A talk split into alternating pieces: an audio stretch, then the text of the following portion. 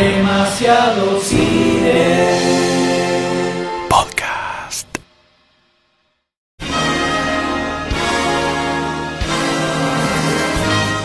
Este sábado 28 hay una sola cosa que vas a estar haciendo. Escuchando la transmisión en vivo de Oscar 2016 en Demasiado Cine. Toda la magia y la buena onda de quienes todos los años te ayudan a remarla durante toda la ceremonia. Con M y su pinchaglobismo crónico. Nah, nah, ni a palo va a ganar Leonardo DiCaprio, va a perder de nuevo seguro, porque pierde todos los años y este año va a perder también. Goldstein y sus anécdotas cacales. Entonces estábamos en un 147, cinco tipos, en el Rosedal, ahí perdí la memoria. Al otro día me levanté y no saben qué parte del cuerpo me dolía. Sayus y sus comentarios fuera de lugar. Mira, doctor D, si vos tuvieras esas tetas y ese culo, no estaríamos grabando esto y te estaría agarrando toda la noche. Doctor D y sus D datos. Y si sumamos todas las letras de los nominados a mejor película, es el número más bajo desde 1987. ¿Lo podés creer?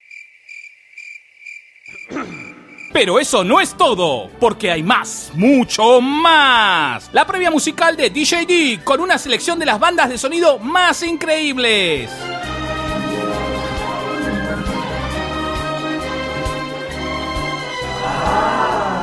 Magollita desde la alfombra roja intentando hacer todo lo posible para conseguir una entrevista. Sí, sí, señor, cómo no. Espero acá, de espaldas y eh, agachadito. Aga- ¡Oh! Sirius, el perro que ladra cada vez que aplaudimos. Increíble, señores, increíble. No te lo podés perder. El domingo 28 de febrero a partir de las 20 horas en demasiadocine.com. Claro que sí.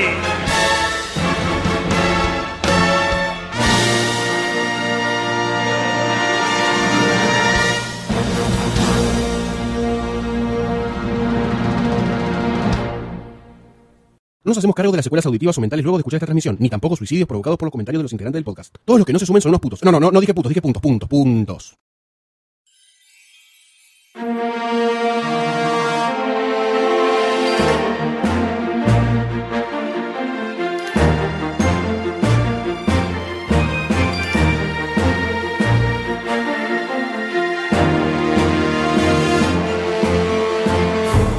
Hola a todos, bienvenidos a un nuevo episodio de Cine Podcast. Impresionante, impresionante, señores. Bravo. Seguimos este camino rumbo a los Oscars 2016, al especial en vivo de El segundo. Demasiado Cine. Impresionante. Increíble. Mi nombre es M y ya estamos en la recta final. Ya quedan eh, días, Semanas. días nada más Minutos. para llegar al especial en vivo de Demasiado Cine. Kilómetros Eh, vamos a también, ¿no? juntarnos todos a remarla durante toda la ceremonia Sí. de los Oscars. Pero no me encuentro solo en este momento, en esta jornada, en esta ubicación espaciotemporal, porque frente a mí, ¿quién se encuentra con unos auriculares muy sexys y una mirada hacia el horizonte? Perdida. ¿no? De borracho. El padre de todas las nenas. El eh, amigo del Dr. D. No, mentira, eso no. Goldstein, señoras y señores, con su pelambre. Eso no, el amigo de Doctor D no. Eh, estoy en una, en una etapa hermosa de mi vida y la verdad que es como el cometa Halley, todo. Era bárbara. Bárbaro. Bárbara Halley. No, bárbaro, la palabra que habías aprendido, bárbaro. Bárbara es la palabra que aprendí este año y bárbaro es la persona que tengo a mi izquierda, inmediatamente a mi izquierda, eh, con unos anteojos de marco hipster, ¿no? Bordeando la ilegalidad. Doctor Sayus. Gracias por presentarme. Eh, estoy desbordando felicidad. Yo también estoy en un momento difícil en mi vida. Estoy a punto de entrar en las Yo vacaciones. no dije que era difícil igual el mío. Se entendió por tu cara de mierda que pusiste. Ya estamos adelantando algo del- de lo que va a decir Goldstein en, Oh. en el vivo. No sé, no sé, Spoiler. no sé. Caca, ¿eh? Se escapó. Pero bueno, no importa, estamos acá grabando podcast. Y a mi izquierda tengo una persona con un cabello espectacular. Y ausente. Sí, sí. Espera que me lo corro de, de la cara porque me molesta. Las dos cejas. ¿Qué tal? eh, El doctor D a quienes habla, ustedes, quienes están escuchando. ¿Qué tal?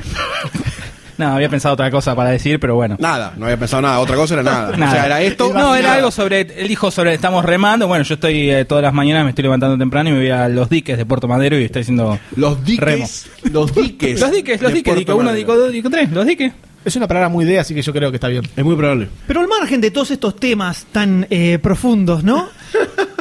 Ya estamos en la previa absoluta del especial en vivo de Demasiado Cine. Este es el último podcast donde vamos a comentar las últimas cuatro películas No, de la hagamos uno mejor- más. Hagamos uno más. No, de- no. Bueno, el D va a ser uno más. Dale. ¿El solo? Solo. El y especial después del lo va resto de a las subir, películas. Se pueden suscribir en nienpedo.com. Donde vamos a hablar de las últimas cuatro películas nominadas a la categoría Mejor Película, justamente, para ver cómo viene esa selección, cuáles son las que suenan más fuertes y no cuáles son las que más nos gustaron de todas estas películas. Qué locura. ¿eh? Sin spoilers, vamos a intentar por lo menos no tirar spoilers. Ok, me parece muy bien. Veremos qué sucede. Pero todo esto decanta al domingo 28 de febrero a partir de las 20 horas donde vamos a estar en vivo cubriendo la ceremonia desde Desnudos. demasiadocine.com. Como siempre. Van a encontrar un stream de YouTube donde vamos a estar desde las 20 horas con primero la previa musical de DJ D. Uy, donde va a pasar una selección Yeah, de bandas de sonido impresionantes. Hermosa va a estar. Excelente, es todo lo que están pidiendo. Lo van a tener. Después, y más. después de la previa musical de DJ D, desde la alfombra roja vamos a estar ahí entre todas las estrellas, entrevistando y por supuesto mirando los escotes, ¿no? Dicen que, dicen que el Doctor D está preparando un top 5 de los mejores vestidos de la entrega de los Oscars porque tiene acceso eh, Premium. Tiene acceso VIP. VIP. VIP. Un top 5 y te voy a decir cuáles son los más chulos. ¿Qué pasó, doctor? ¿Va a haber un enviado especial? Sí, dicen señor. de demasiado cine a la red carpet físicamente. Eso es lo que se dice. Todo puede ser, todo puede ser. ¿Nos dio el presupuesto para eso esta, esta vez? Está en negociaciones, estamos viendo si el helicóptero lo logra ya porque tiene que viajar en el helicóptero. Y luego vamos a cubrir toda la ceremonia, señores, toda la ceremonia, las 45 horas de ceremonia. Vamos a estar comentando Sí. todo lo que sucede. Dure lo que vivo. dure, dure lo que dura, dura. Lo que dure, Sí, sí. dure lo que dure. Va a haber alcohol. No sabemos cómo vamos a llegar. El No. año pasado llegamos en un estado Difícil. un poco difícil, Había drogas. lamentable. Mucha gente acompañando toda la cobertura y mucha gente se quedó hasta el final. Y esta vez es muy importante que se queden hasta el final. ¿Por qué, Goldstein? Hasta el final. ¿Por qué? Porque al final del evento eh, que nos acontece, que nos acompete, va a haber un sorteo entre quienes se hayan quedado presentes, que básicamente va a ser por asistencia, ¿no? Si estuviste y estás, por ahí te lo llevas. Si estuviste y ahí no estás, fuiste al piste, perdiste. ¿Qué sortearemos? Va a ser un premio inolvidable, ¿Muy grande? Una noche con Goldstein. enorme. Uy, entonces no es una noche con Goldstein. Una noche muy chica, Bueno, corta y seca. ser su nariz. Y por supuesto también durante la ceremonia vamos a ir tirando a medida que vayan pasando cada una de las categorías, vamos a ir tirando las posiciones del PRODE de los Oscars de todas las críticas. Por favor, señores. por favor. Se está apostando en los tugurios más abyectos para ver quién gana en el PRODE de los Oscars. Si del otro lado hay un médico, vamos a estar transmitiendo hasta las 2, 3 de la mañana. ¿Puede ser que nos extiendan unos certificados para no ir a trabajar al día siguiente? Estaría buenísimo. Eso- esa, eso- ¿eh? eso Estaría es buenísimo. muy Buscar buena, una firma ¿eh? trucha entre quienes nos oigan. Alguien que pueda conseguir eso tiene que haber Un entre los talonario, un sellito y ya estamos. le mandamos un remis. Le mandamos un remis para buscarlo. Nos mandan un mensaje privado en Facebook y les pasamos nuestros datos. Que es un mes de licencia, ¿no? Pero bueno, todo esto, toda esta magia va a tener lugar el 28 de febrero durante la ceremonia de los ¿Acá? Oscars en demasiadocine.com. Señores, ahí van a encontrar los links, los accesos en todos lados. Sí. Lo vamos a postear también en, la, en el grupo Hermoso. de Facebook, facebook.com barra groups barra demasiado cine, en la fanpage de Facebook, en todos lados va a tener el acceso para escuchar la cobertura en vivo de demasiado cine. Pero bueno, señores, para esto falta todavía, yo diría que nos aboquemos al tema que nos tiene en este episodio de hoy, que son las cuatro películas restantes nominadas a Mejor Película Te de lo, los te Oscars. lo pido encarecidamente. Por fin. Boston priests molested kids in six different parishes over the last 30 years. The church found out about it and did nothing. We haven't committed any long term investigative resources to the case. No, we haven't. And that's the kind of thing your team would do. Spotlight? Guys, listen. Everybody's gonna be interested in this. Obviously, the church will fight us very hard. Trying to get some background information. I don't want you recording this in any way, shape, or form. Nothing. We understand you've settled several cases against the church. I can't discuss that. There aren't any records of any of these settlements. Nope. When you're a poor kid from a poor family, and when a priest pays attention to you, it's a big deal. How do you say no to God? I'm not crazy. They control everything. This is not just Boston. It's a whole country. It's a whole world. They knew, and they let it happen.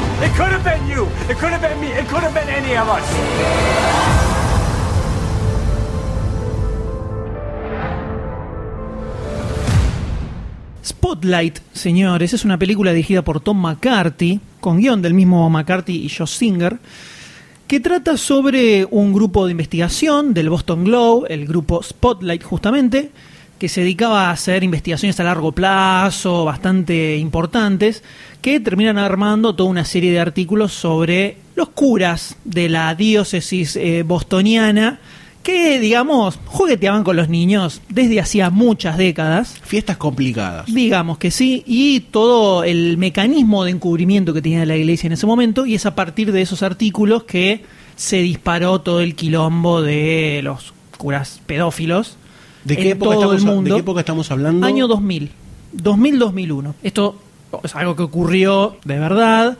Y acá nos cuentan toda esta historia con Mark Ruffalo, Michael Keaton, que vuelve nuevamente. Siempre está regresando Michael Keaton, regresa constantemente. siempre regresa sea, tiene de constantemente. vuelta el coso del discurso de los, el bolsillo. Este es el momento de Michael Keaton, eh, Rachel McAdams, Liv Schreiber y John Slattery, entre otros actores que están dando vueltas por ahí.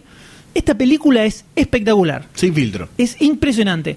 Al margen de que tiene la parte documentalista, que al contrario de, de Big Short, acá tenés todos los nombres reales de los personajes, tanto de los periodistas como de los tipos que acusaron, de todos los curas, de las víctimas, todos los nombres reales. Bien en cana mandaban, mandaron. Es algo que salió así, o sea... eh, En la película, digo, en la película, sí, está todo, está todo, todo, todo, todo, todo real. Pero lo primero que te llama la atención es las caracterizaciones que tienen los personajes. ¿Viste, ¿Viste cuando te ves venir una que decís, oh, acá tiran tal cosa como un cliché, como una reacción obvia de películas hollywoodense? La película te caga y te tira una reacción totalmente natural de todos los personajes. O sea, todos los personajes que vemos acá son totalmente creíbles. Todos. No hay, podrían haberla apuntado para el lado de... Del golpe bajo. No, del golpe bajo por un lado, pero la obviedad, también podía ser de- del periodista que se rasga las vestiduras, viste, con algún discurso de "Eh, tenemos que de- cambiar el mundo. Y no hay nada de eso. Todo el tiempo te encontrás con personajes reales que están haciendo su laburo y hacen la investigación que tienen que hacer. Eh, la película arranca cuando hay un cambio en el directorio del diario. Había sido comprado por el Times. Entonces el director que tenían de hace como 20 años se jubilaba y entraba uno nuevo, que es el que medio fogonea toda esta investigación. Y ahí, viste, uno, uno se imagina, bueno, acá va a ver cómo va, el tipo va a tener como cierto choque, viste, porque es el nuevo que aparece. Nada que ver. Por ese lado, sorprende mucho la película. La forma en la que está filmada, medio documentalista, tiene un estilo medio Big Short por momentos, con un poco cámara en mano, eh, con distintos planos de entre los personajes cuando están hablando, que está bastante bueno. ¿Se rompe también la cuarta pared como pasaba en Big Short? No, no, no, eso no. Es casi un documental, todo, todo lo que te muestra. Pero sobre todo, la forma en la que está narrada toda la película. Pensemos que es una película muy dialogada, hablan todo el tiempo y te lleva totalmente a lo largo de toda la historia. Es larguísima, dura como dos horas y media. Upa. Se te pasa en un pedo. En ningún momento ves la hora ni ves cuánto pasó, porque tiene una ra- narración súper fluida donde arranca la película y no te da respiro en ningún momento. Y todo esto, casi todo eh, armado en base a diálogos y los personajes.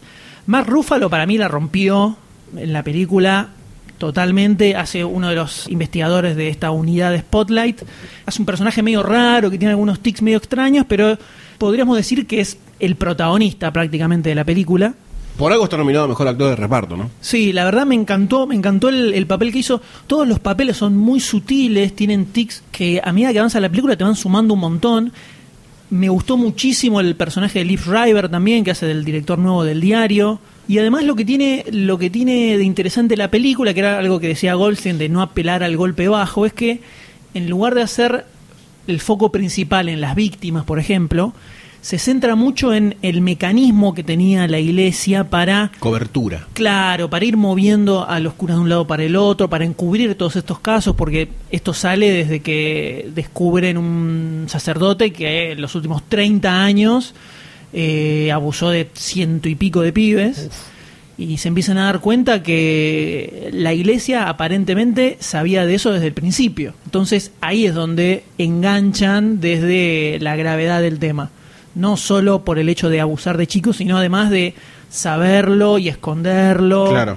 Y todo el mecanismo que hay alrededor de eso y cómo eso empieza a afectar un poco sus vidas, pero no tanto como para que el foco de la película sea, ay, cómo estoy sufriendo. Bueno, una, una gran película complementaria en ese aspecto para terminar de construir el relato, porque yo no sé si en algún momento hay flashbacks o te cuentan cómo fue eso en particular. No, la película empieza con una escena en los 70, creo que es. Y ahí, ahí terminó el Y- flashback. Sí, ahí terminó el flashback. La película de Philip Seymour Hoffman y Mary Streep, The Doubt, que te cuentan específicamente eso, un caso de pedofilia en una iglesia en Estados Unidos, mm, no me acuerdo si eran los 60, los 70, los 80, por ahí, 60, 70, y cómo Mary Streep, siendo una monja, como que lo descubre medio accidentalmente y empiezan a desplegarse algunos mecanismos que ella desconocía de movimientos del tipo, encubrimiento por parte de cardenales y de obispos de Nueva York, no me acuerdo cuál era el estado, eh, y es una buena película complementaria para terminar de entender quizás ciertas cosas de Spotlight. Sí, sí, toma, toma muchas cosas que se ven en esa película, pero digamos del lado de afuera. Entonces vas viendo todo el proceso de investigación que hacen para llegar a eso, que está armado excelentemente, cómo te lleva de un lugar al otro hasta que van encontrando todo y te empezás a poner nervioso porque además ves la impunidad con la que se manejaba en ese momento la iglesia, donde cada persona que se encontraban les decían, pero eh, ¿vas a ir en contra de la iglesia? ¿Estás seguro que vas a ir en contra de la iglesia? Como era algo intocable en ese momento, o sea, podían hacer lo que querían, y cómo van avanzando hasta llegar a, donde llegan. Y además de eso, sirve en un segundo nivel, que eso es lo que me pareció que mejor manejaron, digamos que te muestran un estilo de periodismo que creo que con el tiempo eh, fue decayendo, esto de... eh, Periodismo de investigación. periodismo de investigación donde los tipos dedicaban meses, a lo mejor a una sola historia, cuando hoy en día, en los tiempos de internet y Twitter y todo, es todo absolutamente inmediato y constante, claro. claro. Tal vez algo que ahora todavía existe, pero eh, quedó muchísimo más relegado a como era en ese momento. Bueno, es mucho, también es mucho más corta la vida de ese tipo de noticias instantáneas y cortoplacistas que quizás una, una investigación con mucho más trasfondo que por ahí cala hondo en una institución como la iglesia, el Senado o lo que sea. Sí, sí, eh, hacen foco en cuanto al cambiar algo en la sociedad Mm. mediante el trabajo que hacen. Pero, pero nunca desde un lugar de vanagloriarse o sacar la, la- la bandera, Claro, ¿viste? Del nunca como un héroe. Pero claro, no, para nada, sino focalizándose en su laburo, en buscar la verdad. eh, todo eso me pareció brillante cómo está, cómo está armado en la película. Y el- me puse a investigar un poco sobre cómo fue el caso real. eh, y por todo lo que encontré es muy, muy parecido a lo que se ve en la película. Los personajes reales están muy similares a, a los actores como los caracterizaron. Y encontré un par de cosas que no están en la película, super heavy, como por ejemplo... eh, Más hay- heavy todavía. más heavy, sí, sí. Hay una, hay una asociación que se llama NAMBLA, que quiere decir North American Manboy Love Association. Sí, tremendo. que- Lindo nombre. Bardea mucho en South Park esa asociación. que existe posta y es una asociación eh, pro pedofilia, digamos, que básicamente lo que dicen es que eh, si es consensuado entre un adulto y un menor no hay problema. Y lo que quieren es eh, eliminar la, la mayoría de edad, digamos, que no exista la mayoría de edad en general para todo. Y había varios curas que eran miembros de esta organización, Una o sea, locura. súper... La bendecían, la terrible, terrible. Y, Y existen los dos sentidos, ¿eh? No, no en el, o sea, en el sentido heterosexual y en el sentido homosexual. En esa. O sea, todavía más. No, está bien, si lo hacemos, lo hacemos bien. Claro, sí, completo. Obviamente. Igual esto, man boy, es eh, Sí. hombre y niño, ¿no? De cualquier, eh, cualquier estirpe. Claro, sí, acá está bastante marcado el sexo. Eh, bastante heavy, bastante Sí, heavy. sí. Raro lo que exista Cura en que- Estados Unidos eso, ¿no? Con, con lo tajante que son para tomar decisiones tipo mátenlos. Sí, Pero tiene ahora está como medio, también. claro, está como, o sea, no, no Tienen tienen, la sede al lado del Ku Klux Klan. no tienen, no tienen reuniones eh, eh, semanales, digamos, nada de eso.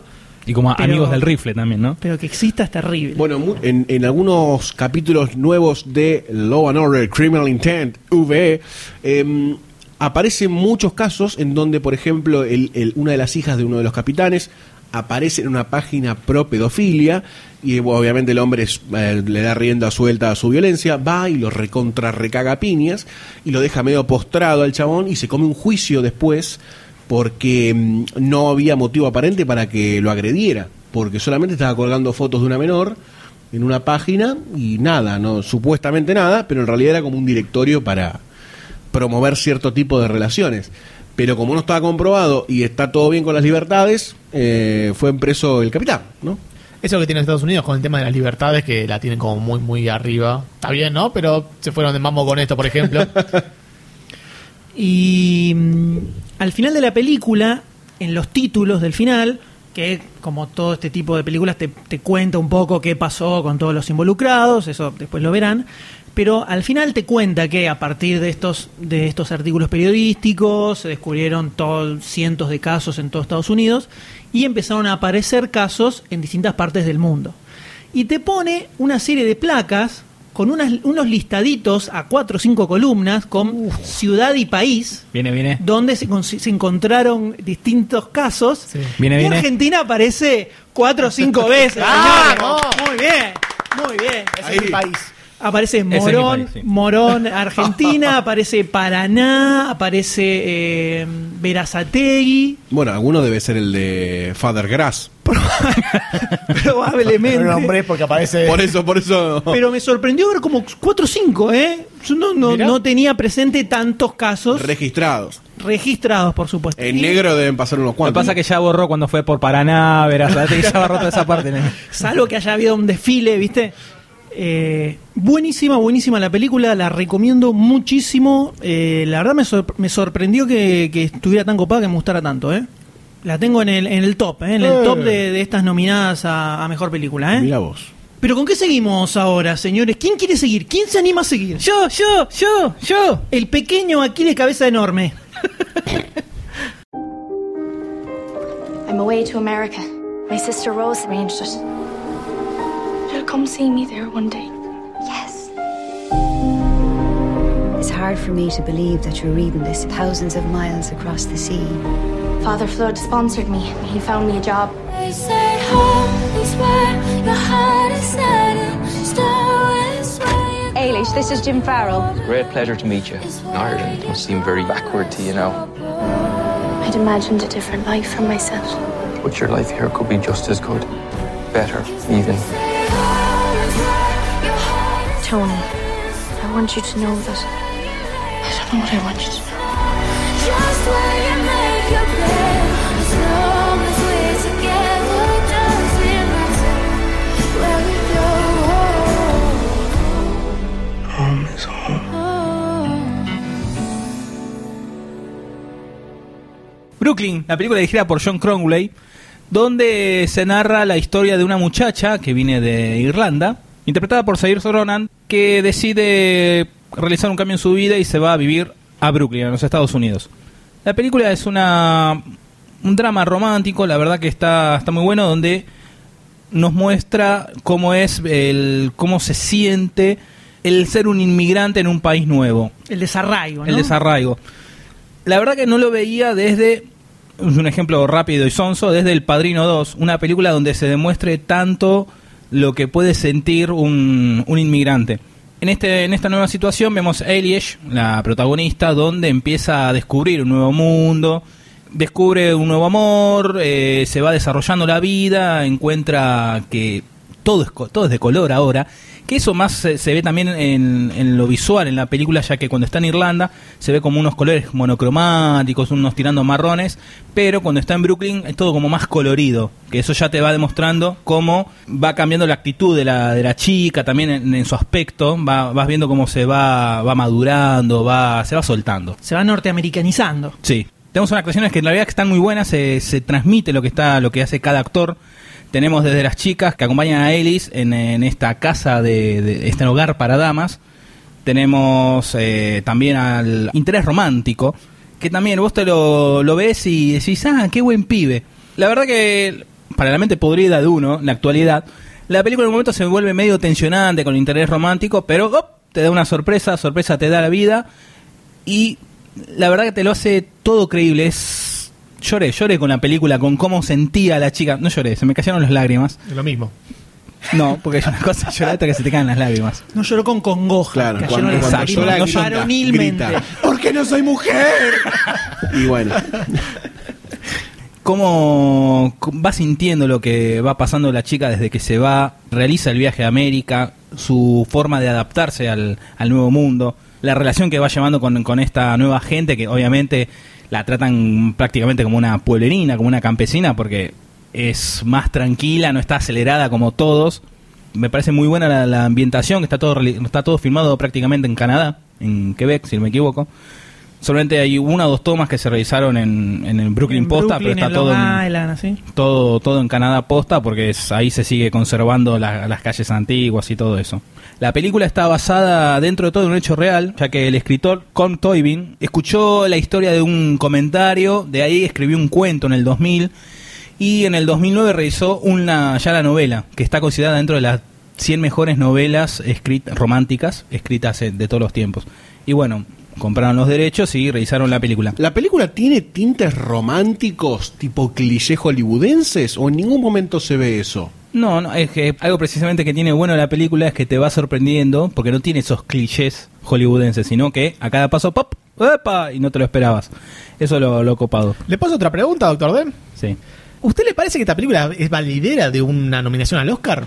Cuando terminé de ver la película, pensé, está buena, es para ver con una patrona, es romántica, no, no, no importa, pero yo creo que lo sentí más por el lado de la historia del inmigrante, no más de la, historia romántica.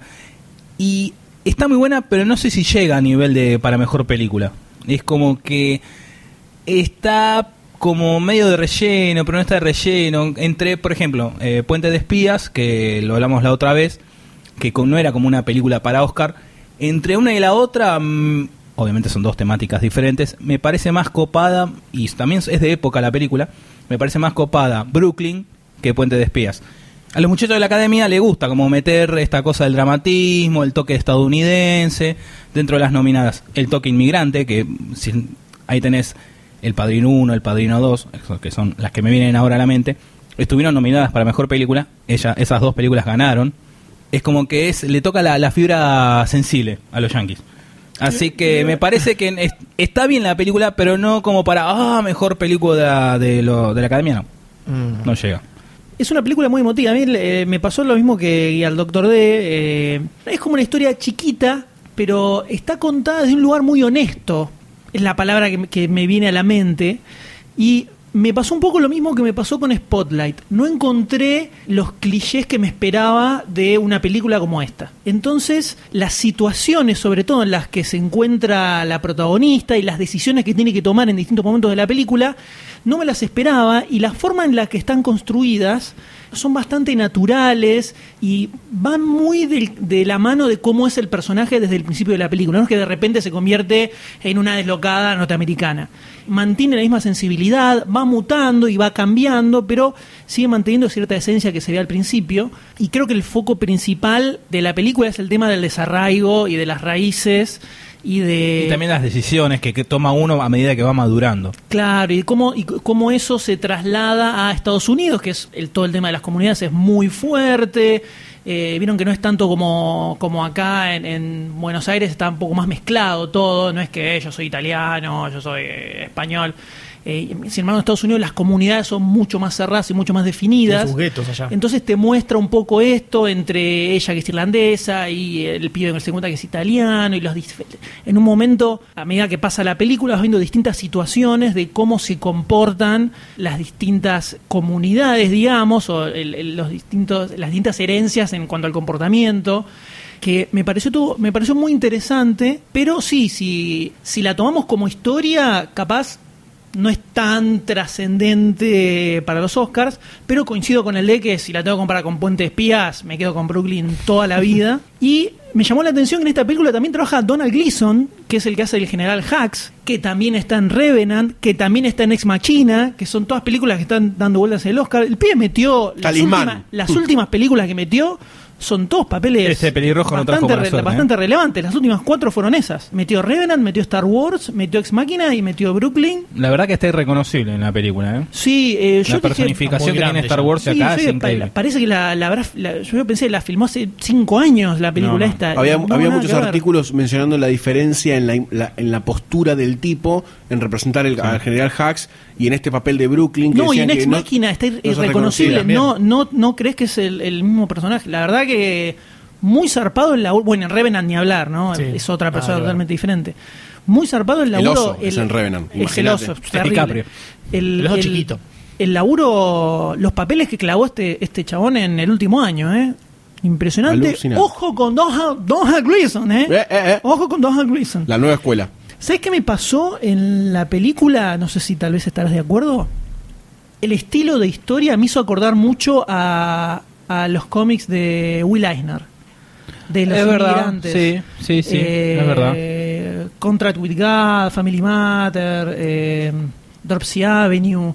Eh, si a alguno le, le copó la onda de la película, muy recomendable que busquen lo que hacía Will- lo hizo Will Eisner, que contó muchas historias, sobre todo de los inmigrantes, en la década del 30, más que nada, no tanto 50. No sé si a vos te pasaba que también eh, la película está ambientada en los 50, pero por momentos, por toques, parece de- más de los 40, 30 Sí, por la so- vestimenta. Por momentos parecía eh, Más de vieja. antes, sí. Sí. Yo a, a veces dudaba, digo, ¿será antes de la Gran Depresión? O, Sí, es como que, Bueno, como hay, que hay- te pierde un sí, poco. hay un momento estético en Nueva York que es muy similar. Hay tres décadas que son como un cambio Sí. muy sutil en todo. Variaba un poco, más allá de los autos, en la vestimenta de ella de, de gala, por así decir, con los sombreritos, los anteojos. Ahí como que te das cuenta, pero en, momen- en momentos me, me ponía a pensar, pero esto está ambientado en los 30, en los 40. No es, no es algo que lo tire para atrás la película, igual me sigue pareciendo genial.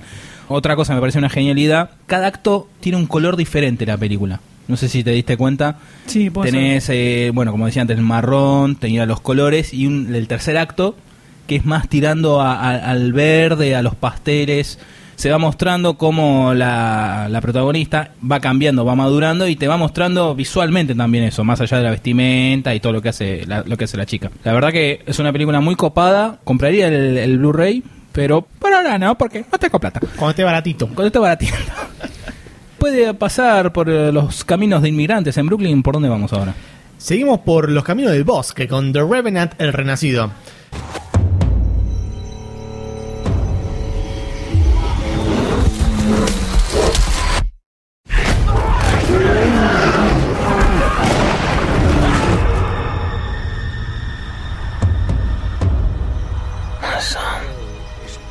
Proper thing to do would be to finish him off quick. Get away! Help!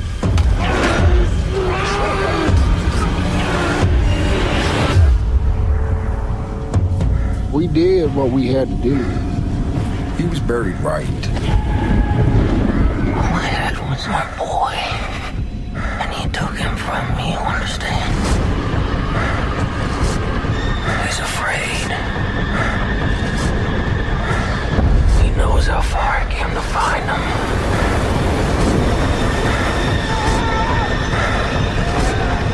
I ain't afraid to die anymore.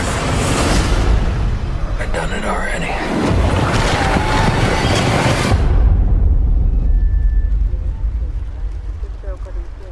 La película polémica de esta entrega de los Oscars, podríamos Increíble. decir. Más que nada por Leonardo DiCaprio. La película está basada en una novela de Michael Punke, un yankee que ahora tiene un, tiene un puesto en una oficina federal, no sé qué onda, y no puede dar conferencia de prensa, tiene prohibido dar conferencia de prensa, manda al hermano, a la mujer. Empezó esta novela en el 97, que basada en Hugh Glass. Hugh Glass era un cazador yankee, estaba Un ahí por... explorador, Sí, ¿no? algo raro, un trampero, no sé bien cómo es la onda, pero el chabón, cazaba, vivía ahí por ahí por los bosques, fue abandonado y volvió después de no sé cuántos meses, así solo, y la historia de supervivencia increíble. Claro, está, está basado en una, es una historia real. Claro. Que de hecho es, es, es una historia que en, en Estados Unidos es muy de campamento. Es muy de. Te vas de campamento, ¿viste? Te voy la a contar la historia. claro, y se Claro. cuenta la historia de este Come tipo, de cómo lo dieron por muerto, el tipo lo enterraron vivo, ¿viste? Va mutando. Pero, Claro, la historia va- pero en general es una historia real. Así se hizo de Martian, ¿no? El tipo, no, el autor Michael Punke investigó mucho, investigó durante cinco años para ver cuánto de todo esto era cierto, para llegar a hacer un libro. En el 2002 eh, sacó el libro, pero antes, ya antes de publicarlo, en el 2001 ya vino alguien, le puso la platita para hacer la película. Se empezaron a nombrar varios directores, empezó a nombrarse como por Park Chan-wook, que quería meter de actor principal a Samuel L. Jackson. Raro. Sí, un poquito. Raro. Después estaba John Hill, el chabón terminó rechazando el, pro- el proyecto. Luego vino John Hillcott, que quería meter a Christian Bale, que bueno, parece un poco más adecuado. Hasta que apareció Alejandro Iñárritu, el mexicano que todos queremos ahora, que venía de, hacer una película un poco más urbana como Birman, ya alejándose de sus años donde hacía estas películas que tenía un extremo de tristeza ina- inimaginable, como Amores Perros, por ejemplo, o Abel. Empezó a hacer otro tipo de películas que le fue bastante bien con Birman, el año pasado la rompió toda en los Oscars. Y ahora parece que también, pues ya tiene 12 nominaciones por The Revenant. Este tipo, viste, que siempre quiere hacer cosas raras. Ya la, vez pasada hizo como una, un plano secuencia medio trucho, pero era como que la vertiginosidad de la película iba avanzando con este plano secuencia para Birman. En esta, el tipo quiso hacer todo sin luz artificial, todo con luz natural. O sea, toda la luz que ves en toda la película es o sol o fogata. Toda la sombra de los bosques, algo eh, que una vez que tenés este dato, ve la película y te vuela la cabeza, porque se ve espectacular. Me, me, me- me- voy a hacer un, un punto y coma en esta frase que viene diciendo el Dr. Sayers. Me hincha un poco los huevos el ataque gratis a Iñarritu. Lo siento un poco como el ataque gratis a George Lucas, comparando Sí. atemporalmente. Porque es algo muy norteamericano sí, también. Sí, puede, puede ser, pero es un poco gratis el ataque porque creo que requiere cierto esfuerzo como director hacer eso. Es como, vemos Mad Max, valoramos el trabajo de dirección de George Miller con todo el quilombo que tuvo que hacer para hacer esa gran persecución en el desierto, con todo lo que ya sabemos, con todo lo que hablamos en el podcast pasado. Y cuando ves esto y vos decís, tiene la complejidad de o el plano secuencia medio falluto de Birman, o tiene esto de usar las luces naturales solamente como fuentes de iluminación. Me parece que es un, algo para destacarlo. No te digo que tiene valor propio, pero eh, es un punto muy fuerte para la película. Completamente. No, es, una traba que se pone No, en es que veo que en, en- en- en muchos casos se le pega gratis, ¿viste? Por ser Iñarritu. Medio raro, medio raro. Sí, en, un- en una época se le tenía bronca porque decían que, que es un tipo que odiaba a sus personajes, porque se mostraba siempre todo lo peor y lo más miserable de todo el ser humano en todas sus películas. Entonces, eh, hubo una época hasta antes de Birdman. donde Babel. se- sí, Beautiful. Babel, eh, Beautiful, todas esas, donde se lo bardeó mucho por eso. Y quedó como eso, ¿no? Como hay que pegarle Iñarritu, hay que pegarle Iñarritu. Y se lo toma como si fuera un, un director efectista, ¿no? Que busca hacer eh, trucos. en- acá estoy poniendo Sí, sí, unas todas las comillas. comillas del mundo, ¿eh? Como trucos de, de ponerle un chiste a la película y que sea como una película resaltada por el chiste que le inventa, como lo de que sea eh, una toma continua Birdman eh, a lo largo de toda la película, por ejemplo. Yo no estoy de acuerdo ni en pedo con eso, pero es algo que se le achaca por alguna razón. Si supieran lo jodido que es verdaderamente filmar el 100% de una película en locaciones naturales, no estarían diciendo las pavadas que, que se Pensemos que no es que salgo al Parque Rivadavia con una cámara y filmo. El sol tiene que estar siempre en el, la misma ubicación. No solo tenés orientación de las escenas, sino que tenés horarios en los que tenés que ir a filmar específicamente. Tenés que trasladar todos los equipos. No es una boludez. Además son escenarios complicados, ¿no? no es en el patio de la casa, como decíamos en Parque Rivadavia. Tenés un río, tenés una montaña al lado, tenés que hacerlo de nieve. Pasó por mucho, muchas situaciones eh, de territorio jodidas para grabar. Es más, en un momento tuvieron que rehacer algunas tomas y como ya había llegado el verano, donde habían filmado, vinieron acá a la Argentina a filmar. En Ushuaia, sí. En Ushuaia. No nevó como se suponía que iba a nevar en Canadá. Fueron a filmar una época en la que se supone que tenía que estar todo tapado de nieve y había creo que dos grados menos de temperatura y no había nieve. Entonces, en un momento, hay, un- hay un par de documentales en YouTube que están muy copados. En un momento empezaron a llevar camiones con nieve para tratar de filmar. Se le no podían, se les America. derretía. Y desde Canadá viajaron a la otra punta del planeta, al polo opuesto, literalmente. Fueron al polo opuesto, a Ushuaia, a filmar donde se cagaron de frío todos, ¿no? Se notó, se notó. Cuando empezó a hablar de Revenant quería ver un poco también qué significa de Revenant, porque no, me- no es una palabra que me suene, no es una palabra común que se escuche. Y significa, en, en la época medieval, en Europa del oeste sería, tiene un significado como de fantasmas corporales, fantasmas corpóreos o muertos que vuelven a la vida. Como la- una, una aparición. Una ¿no? aparición que tiene un objetivo concreto. Como un, como un espíritu chamánico. Un espíritu chocarrero, como diría el chavo. Son los espíritus chocarreros, Kiko.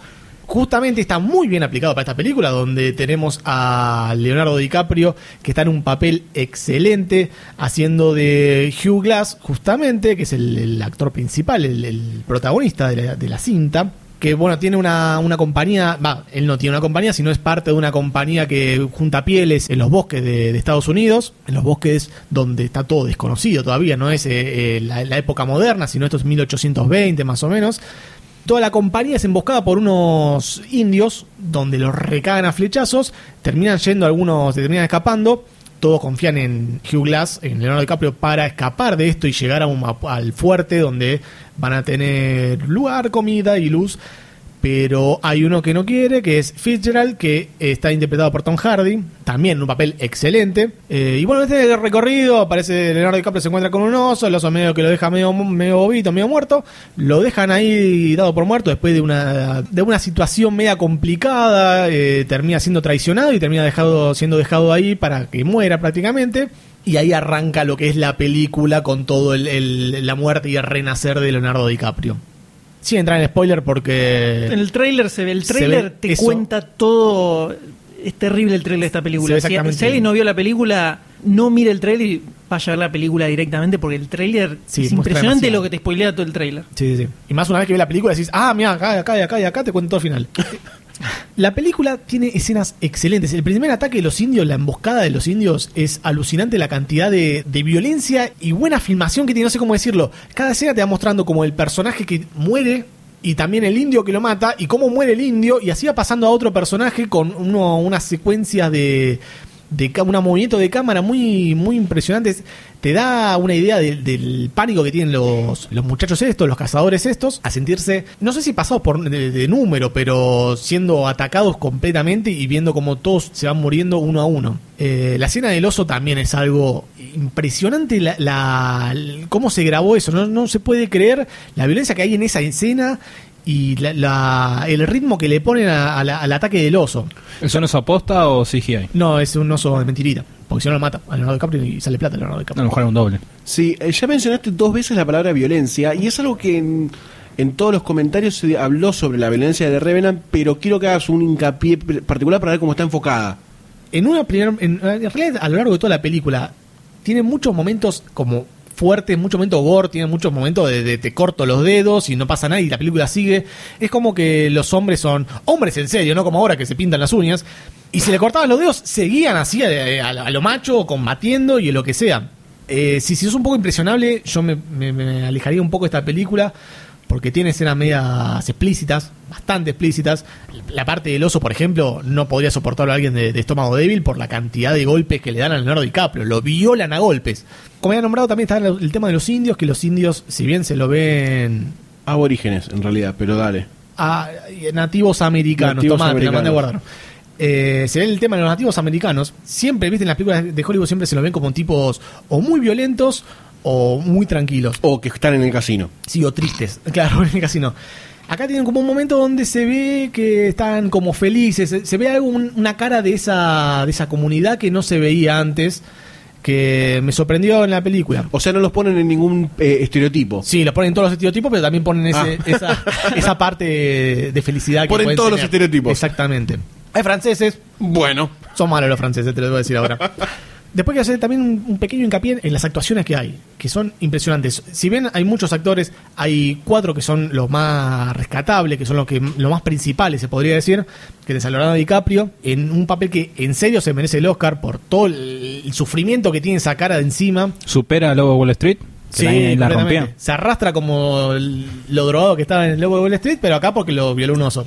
Tom Hardy, increíble lo antagonista que puede llegar a ser Tom Hardy, yo no me lo imaginaba tan tan malo. Así Terrible Hardy. lo odias con todo tu ser. Pero inmediatamente arranca la película y decís, pará, dejá de ser tan contra, loco.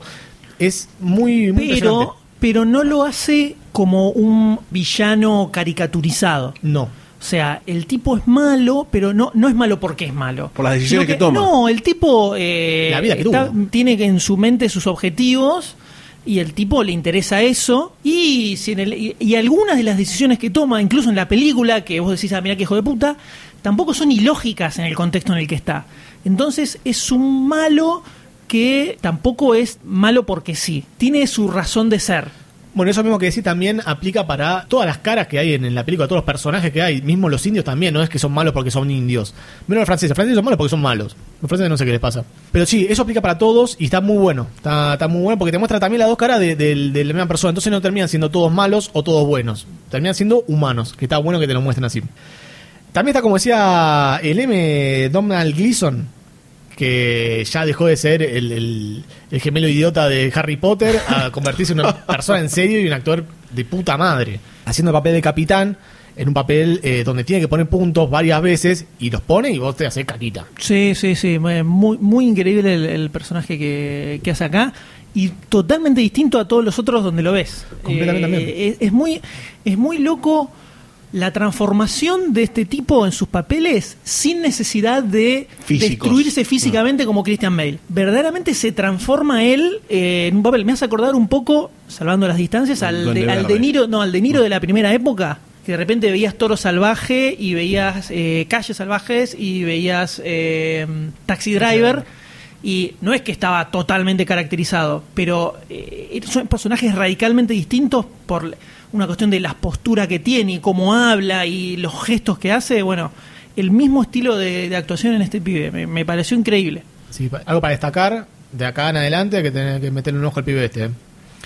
Y alguien que también me pareció eh, muy, muy simpático, muy lindo, no sé si muy lindo la palabra, sino eh, alguien también para rescatar, ya que los otros papeles que estaba haciendo eran medio de bobito y ahora está haciendo un papel un poco más serio, es Will Poulter, que hace de Bridger en la película, que no sé si lo tienen de Meet the Millers o de, de Maze Runner también. Es un, tipe, un pibe que tiene como la cara de, de de Toy Story, ¿viste? una cara rara tiene. Y también es una actuación muy buena y eso se nota.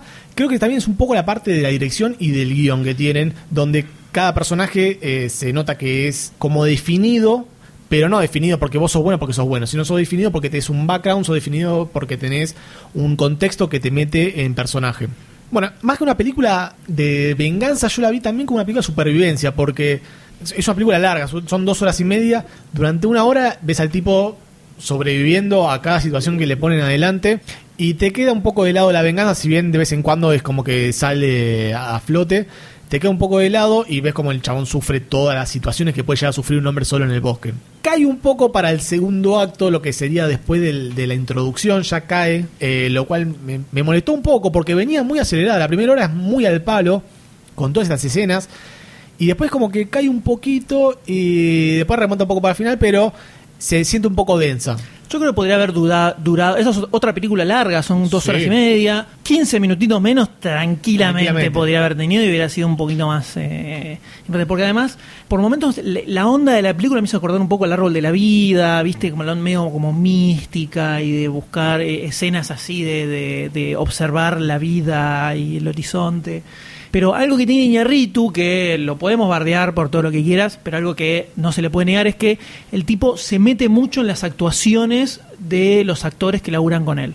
Digamos, la antítesis de George Lucas que contábamos en Star Claro. Wars. bueno, Para poner un paralelo y un desparalelo. Claro, el tipo agarra, se mete, lo agarra a, a DiCaprio y le dice así, asá. Hay una escena medio de pelea que no sale, agarra y lo, lo agarra y se tira al piso y te, te dice cómo lo tiene que agarrar. En cualquiera de sus películas que busques de algún backstage o algo así, lo vas a ver con los actores, meta así, diciéndoles cómo lo tienen que decir todo.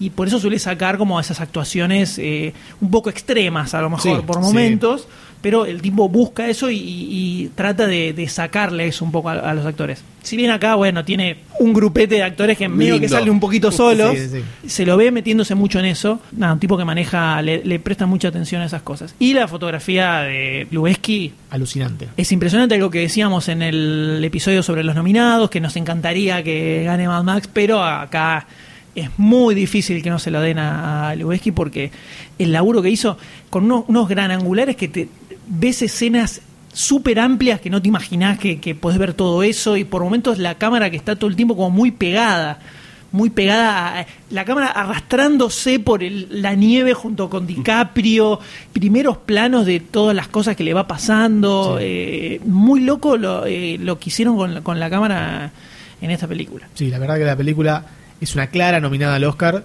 Y no sé si posible ganadora. Me parece que Yo está entre uno de los candidatos. Como mejor película, no sé si se la daría, porque creo que son más los logros técnicos que tiene que como película en sí. El eh, Spotlight, por ejemplo, como, como película me quedó mucho más en la cabeza y me generó cosas que en Revenant se queda un poco más en la superficialidad, en decir, qué zarpado de pero Sí. espectacular. Todos los planos de la película son espectaculares. Y no pasa más, en mi caso por lo menos no pasa más de eso. Como que se queda un poco ahí. Películas como Spotlight o como Brooklyn incluso son estilos de películas muy distintos, películas que están mucho más ligadas al guion, que en Revenant tal vez que es un poco más la puesta en escena, lo que tiene de zarpado la película. Yo no sé si lo, lo tiraría a, a mejor película. Sí, para mí como guion definitivamente está mucho más abajo de las otras. Y eso que nos llevamos a Room, que es la próxima película. I guess they still can't hear us. Do you remember how Alice wasn't always in Wonderland? She fell down, down, down deep in a hole. Right, well, I wasn't always in room. I'm like Alice. Now we've got a chance. I'm scared. I know. Truck. Truck, Wiggle out. wiggle out, Jump. jump, Run. run. In the big rock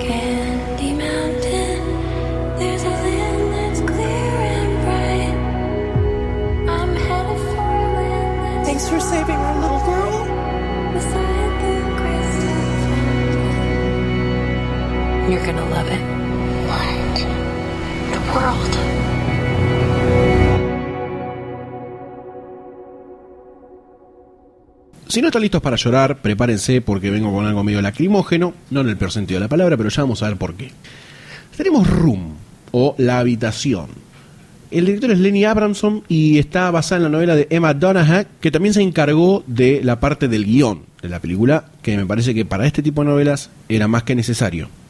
De protagonistas tenemos a Brie Larson, que si no la reconocen mucho en la película, es una de las coprotagonistas quizás de 21 Jump Street, que hacía de la novia de Jonah Hill. Y tenemos a Jacob Tremblay, que es el que hace de niño en la película. No necesitas muchos más datos técnicos para encarar esta película. Lo que sí necesitas es preparar un tarrito de servilletas al costado, porque por más duro que seas, en algún punto la historia te va a hacer mierda. Es una historia bastante triste, pero con facetas de tristeza. No es que te lleva siempre por el mismo lugar tortuoso, ese que vos decís, uy, no puede ser que le esté pasando esto, qué bajón que es esto. No. Dentro de esa faceta de tristeza hay dos perspectivas. Una es la perspectiva de, de Bray Larson, que es la madre de Jack. La película arranca casi como si estuviese en un refugio de la Segunda Guerra Mundial. O sea, están racionando comida, están sucias, racionan el agua, racionan la electricidad, se las ve como haciendo ejercicios. Uno todavía bien, si no, yo no sabía nada de la, de la trama de la película, y si no la conoces, sentís que estás viendo una película posapocalíptica, para que se den una idea del panorama con el que uno arranca. Y esa era la postura de los dos. Pero ¿qué pasa? En toda la película se va a dividir en dos. Tenés por un lado la perspectiva de la madre, que es como la más dura, la que quizás te ancla al sentimiento de tristeza más mundano, que es ese que decís que bajón lo que está pasando, mirá, mirá esto lo que hace, no puede ser así. Y por el otro lado tenés constantemente la perspectiva de Jack, que es el hijo, que para él el mundo es lo que está pasando ahí, entonces no es tan extraño. Entonces la película constantemente te tironea entre puntos de tristeza de adulto, de reconocer lo que está pasando, y por otro lado te lleva como a una, no, no sé si no termina de ser un sentimiento de tristeza, pero sí una, una suerte de melancolía porque te pones en el lugar de niño que creció en todo ese ambiente y que lo reconoce como algo normal. Entonces empezás a ponerte en una disyuntiva fuerte, tanto filosófica como vivencial, de decir, es obvio que está mal lo que estaba pasando, pero en la cabeza del pibe estaba bien y la película después juega con ese sentimiento varias veces y vos decís, por favor, basta de ponerme en ese lugar como espectador. La primera hora de la película te cuenta una parte de la historia, que es como la más, la más triste, la más cotidiana o la en la que más podés sentir empatía con las personas que la están viviendo, que es ellos viviendo en cautiverio. Esto es algo que pasa al toque, al toque te das cuenta, son capturados por un tipo que no se sabe bien cuál es su, su, meta, después te enteras también, y ves cómo existe ese trato de maltrato psicológico, maltrato físico hasta cierto punto, una relación muy tortuosa, hay decisiones dentro de este cuarto, que después se desencadena y se ve que es, que las pensás normales en realidad, pero porque es el contexto dentro del, del primer acto, por decirlo de una forma. Después sucede algo en la película y la trama gira 180 grados completamente y te empieza a poner del otro lado de la vitrina de lo que pasa. Nunca hay un golpe bajo en la película. Todos los golpes bajos que te puedes esperar no, no vienen nunca. Nunca están. Y cuando decís todo está retomando cierta normalidad o está tomando ciertos cauces de, de racio- raciocinio y de justicia, todo al revés. Ahí es cuando los protagonistas están más tristes. Entonces, vos no sabes cómo sentirte con la película. Entonces, en un momento decís, pará, estoy llorando, boludo, porque está todo mal. Y después estás llorando porque está todo bien. Entonces, es una dualidad muy fuerte que cuando terminé la película dije, la concha de la lora, no quiero ver más películas así, porque realmente te hacen como decir, de ningún aspecto de la vida existe una sola perspectiva. Nunca, nunca. Y contrariamente a lo que yo podía esperar, la parte más intensa de la película es la que viene después de lo que uno asumiría como una buena noticia. Por ejemplo, pongamos un caso Breaking Bad, ¿no? El tipo tiene cáncer, para no hablar de spoiler, el tipo tiene cáncer, se cura, y vos decís, la buena noticia sería, joya, voy a disfrutar a mi nene, voy a tirarle pelota de rugby, bueno, no podía, porque no podía caminar bien, pero voy a jugar con mi nene, voy a- No, el tipo es narco dealer mundial. Entonces, cuando te pinta la buena noticia, cuando te pinta él, eh, uh, bueno, acá se viene la parte que, la curva ascendente de la historia, es como que decís, bueno, no es tan ascendente, en realidad, es como una, una línea recta toda la historia que sucede y vos sos como un espectador que va tomando sus propias decisiones. El director nunca te pone en el punto de decir, esto es triste, esto no es triste, llorar por esto, no, te deja un poco al azar todo. Es muy extraño lo que sentí con esta película, no me pasó con ninguna otra. O sea, antes era o lloro porque estoy como el orto, o, me- o al final sonrío porque se encuentra con, con la vida. Es raro. O te deja triste, melancólico. Esto me dejó triste, punto. No, no, no, no puedo salir de un espectro conocido. Es muy raro lo que pasó con esta película. Y tiene un juego de cámaras, un poco de colores, un poco de dimensiones, que es cuando la historia toma la perspectiva del nene. Hay un juego de cámaras, hay una un ritmo narrativo, o sea, es como que hay, te la cuenta de otra forma. Te lo cuenta casi como de la perspectiva de un niño. Y cuando da vuelta la tortilla, te la cuenta de, la perspectiva de los adultos. Y, cuando es eh, completamente al revés, vos con la alegría te, asociás con un niño en realidad, o te asociás con, con sentimientos bellos. Acá es al revés, cuando vos tenés que asociarte con sentimientos bellos, te pone una perspectiva triste, gris, lúgubre, entonces constantemente es polarizable esta película, siempre. Esa tensión, sadomasoquistamente, fue la que más disfruté, pero como ejercicio narrativo, la historia que te trata, los personajes, el desarrollo de los personajes es tremendo, es tremendo. Fue muy fuerte. La única crítica que se le podría llegar a hacer es que es bastante compacta la historia y si la pensás un poco después decís, bueno, es medio difícil que haya pasado todo esto tan rápido, tan así, quizás en una novela todavía el tránsito lento, haciendo referencia a la caca nuevamente, es como más tranquilo y te, te lo, te lo estiraría más todavía el sentimiento ese. Y el golpe final sería mucho más fuerte. Acá hay uno de los golpes finales que te deja más pelotudo en la historia del cine, porque no es, un, no es el tiene cáncer, va a morir, la concha de la lora, naciste para darle la médula a tu hermana, la concha de la lora, muere el perro, la concha de la lora, no es así. Es como un golpe de, vamos, vení, ¿viste esto? Sí, qué bajón. Y nuevamente, esa, esa, esa deducción viene de la, de, de la, de la mano inocente de la película, del lado de donde no te la esperás, y vos decís, stop, me voy del cine, o cualquiera, párenlo, me quiero bajar, porque eh, te sentís medio pelotudo, te sentís medio pelotudo, es decir, ok, al fin una película que te estira por lados completamente diferentes. Si vos querés clichear la película, la podés clichear. Siento como que en algún punto, si vos querés decir, ah, es una historia de una mina triste en cautiverio, lo podés hacer tranquilamente, pero sería reducir, creo yo, la experiencia narrativa que el director plantea claramente ya desde el momento en el que hace los cambios de cámara, los cambios de enfoque, que es notorio, pasa que no puedo hablar mucho porque es parte de la historia, pero para hacerlo gráfico, si ella estaba en un cuarto de 2x2, en la perspectiva del nene parecía una casa, Y cuando la historia se da vuelta y de alguna forma la, historia se cose otra vez con ese momento, es como decís, ah, no era tan así. Y la reflexión esa viene del lado en donde no te lo esperás. Entonces, toda la película es como una inesperada tristeza que no es golpe bajo. Entonces es muy loco. Es realmente muy loco. Está tocado por la Sí, película. sí, lo veo, quedó mal, quedó, quedó medio trastornado. No, no, no, no quedé triste de. Es como de- otro Goldstein. Ah, no, no quedé triste de, de, mm, golpe bajo. Te emocionás un montón de veces con la película, pero porque son momentos iconográficos. Onda, un abrazo, eh, un encuentro. Son momentos emotivos. Son momentos emotivos. Una Quilmes. Vienen una Quilmes.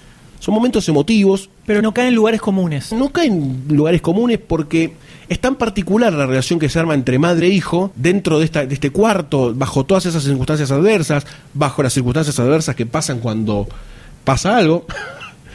Entonces es muy, es muy raro, es muy raro. Y te emocionás en momentos que vos decís, ¿por qué me estoy emocionando acá? No entiendo bien lo que, está, lo que me está pasando. Y ese, esa, ese, ese estirar me parece que está muy bueno en la película. Creo que como experiencia de ver un relato es excelente. Yo no creo que sea. No creo que sea la perspectiva de la academia ni en pedo para mejor película. Pero me parece una mu- excelente película dramática. No creo que gane nada en relación a esto. Adaptación de novela puede ser que es muy buena porque constantemente sentís que lees algo. Creo que además mecha eh, muchas cosas textuales del libro en pensamientos de la nena o de la madre. Y eso le da un poco más de fuerza al relato. Pero bueno, nada. Eh, si quieren emocionarse, pero de una forma muy extraña, pueden verla. Brie Larson sí suena bastante fuerte para mejor actriz. Es irreconocible en la primera parte de la película, y no por una cuestión, como decíamos, del género Hacks, por una cuestión de, de, mm, maquillaje o de etcétera, sino porque lo hace a cara lavada y impostando una suerte de falsa alegría muy loca en la cara que se le nota al toque. Y después hay un cambio muy rotundo en, en la fisionomía de ella, pero no mm, porque le metieron maquillaje, sino por una cuestión de postura, va cambiando y son diferentes tristezas. Muy loco, muy loco lo que pasa en la cara de esa Evoluciona mujer. el personaje. Sí, revoluciona el personaje completamente. ¿El pibito? ¿Qué tal actúa? Y el pibe Porque actúa muy bien. Se ve que la película son pocos personajes, no sé cuántos personajes habrá, El pero. pibe, lo que pasa con el nene es que no hace de nene. Es como una, un nene criado de otra forma y el pibe te lo hace perfecto. O sea, te crees constantemente de que esa persona se crió en cautiverio. Eh, eh, el, el pibe es tremendo, es tremendo. Pero bueno, nada, véanla, chicos. Está muy buena. No sé si verla. Tengo miedo ahora de verla. No, está muy buena, está muy buena. es muy, eh, al fin y al cabo tiene un lindo mensaje la película, pero no te quedás con un sentimiento de alegría porque es todo muy duro. Todo muy duro. O sea, no hay que verla en un día bajón. No hay que verla en un día bajón. Y no hay que verla solo. Y con armas cerca. Domingo, por ejemplo, de lluvia. Y la luz prendida. Pero bueno, una selección bastante interesante entonces en los nominados de, de este año, ¿no? Muy variado, muy variado. ¿eh? O sea, las temáticas que toca son diferentes. Un poquito de cada cosa, me parece que hay. A todos les gusta. Sí, yo creo que de todas las películas nominadas, eh, Puente de Espías me- es la que... La más flojita. La más flojita, la que veo que no sé si daba para estar ahí. No, Hubiesen puesto Star Wars. Por como Spielberg nomás. regreso. tampoco, pero bueno. Como regreso. Ex Máquina, ahí tenés que estar Ex Máquina. pincha globo, qué pincha No, globo, no, qué se. No, no, no, no. Ya está, ya está personificando al pinchaglobo del Oscar. Mal. Pero bueno, de esta forma cerramos, No. terminamos este camino ¿What? hacia la ceremonia de los Oscars No te la 2016. El domingo 28 de febrero vamos a estar Ahora, haciendo la cobertura en vivo desde demasiadocine.com. A partir de las 20 horas van a encontrar desde ahí el link desde ahí, desde Facebook, de Twitter, en todos lados vamos a tirar el link. Hay live stream de YouTube donde vamos a estar transmitiendo en vivo el podcast cubriendo toda la ceremonia de los Oscars. Entonces lo que tienen que hacer es le sacan el volumen a la televisión porque no hay nada interesante que puedan Nada, escuchar es ahí. al pedo. Nada, nada interesante. En los momentos importantes nosotros vamos a mandar el audio directamente a través de la transmisión porque tenemos todo un sistema eh, eh, Surround system. Tecnología de punta. totalmente, totalmente. Punta Lara. Absolutamente. Y van a poder disfrutar de nuestros comentarios sagaces. Anécdotas cacales. voces. Tops fives. Bizarreadas. Pincha globés. Y muchas cosas más. todo, Mucho todo, más. todo, todo. Y al final, para los que aguanten, para los que verdaderamente se pongan al hombro el corazón deseístico y aguanten hasta el final, final de la transmisión. Van a escuchar una versión derruida de nosotros, borrachos, dormidos. Y así, Además. borrachos como vamos a estar, vamos a sortear Premios. premios Oh, por Dios. impresionantes. No. Uf, impresionantes. ¿Son worldwide los premios? Son Son War world- Matanza Wide. Worldwide. One con Urbano Wide. Porque hay muchos oyentes internacionales. No ¿Van a sé sortear todo si eso que está ahí? Depende. Todo- todo si llegan eso. acá a Argentina en algún Todo viaje que hacen, por ahí sí. Y traen unos par, un par de euros. Son internacionales, nacionales, nacionales. Señores, domingo 28 de febrero a partir de las 20 horas los esperamos a todos en la jornada más increíble de la historia del cine y de todos los Terminamos podcasts. el Road to the Oscars. Absolutamente. ¿Y ahora qué hacemos? Y no podemos despedirnos de otra forma que no sea con un aplauso impresionante de todo esto que hemos logrado, señores. Adiós, Goldstein. Adiós, Doctor D. Adiós, Sayus. Adiós, M. Chau a todos, señores. Nos vemos el domingo 28. Chau,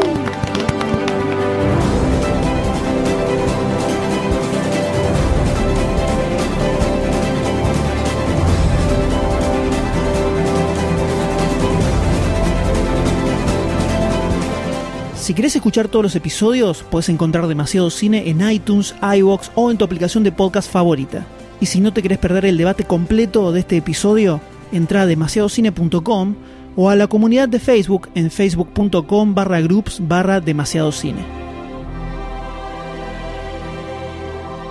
Para estar al tanto de todos nuestros lanzamientos, busca Lunfa FM en Twitter o en Facebook, o si no, entra a nuestro sitio web lunfa.fm, donde vas a encontrar un montón de podcasts increíbles, como por ejemplo Podawans, dedicado íntegramente al universo de Star Wars. En el 82 se hizo la primera secuencia, en el 85 se hizo el primer personaje entero hecho por computadora, en la película del joven Sherlock Holmes. Este personaje es alucinante. Es terrible, increíble. Y el que lo hizo fue John Lasseter, nuestro amigo John Lasseter de mucha historia en Pixar, que cuando eh, tenía que desarrollar ese personaje no existía la tecnología, no existía el software para hacer este tipo de animación.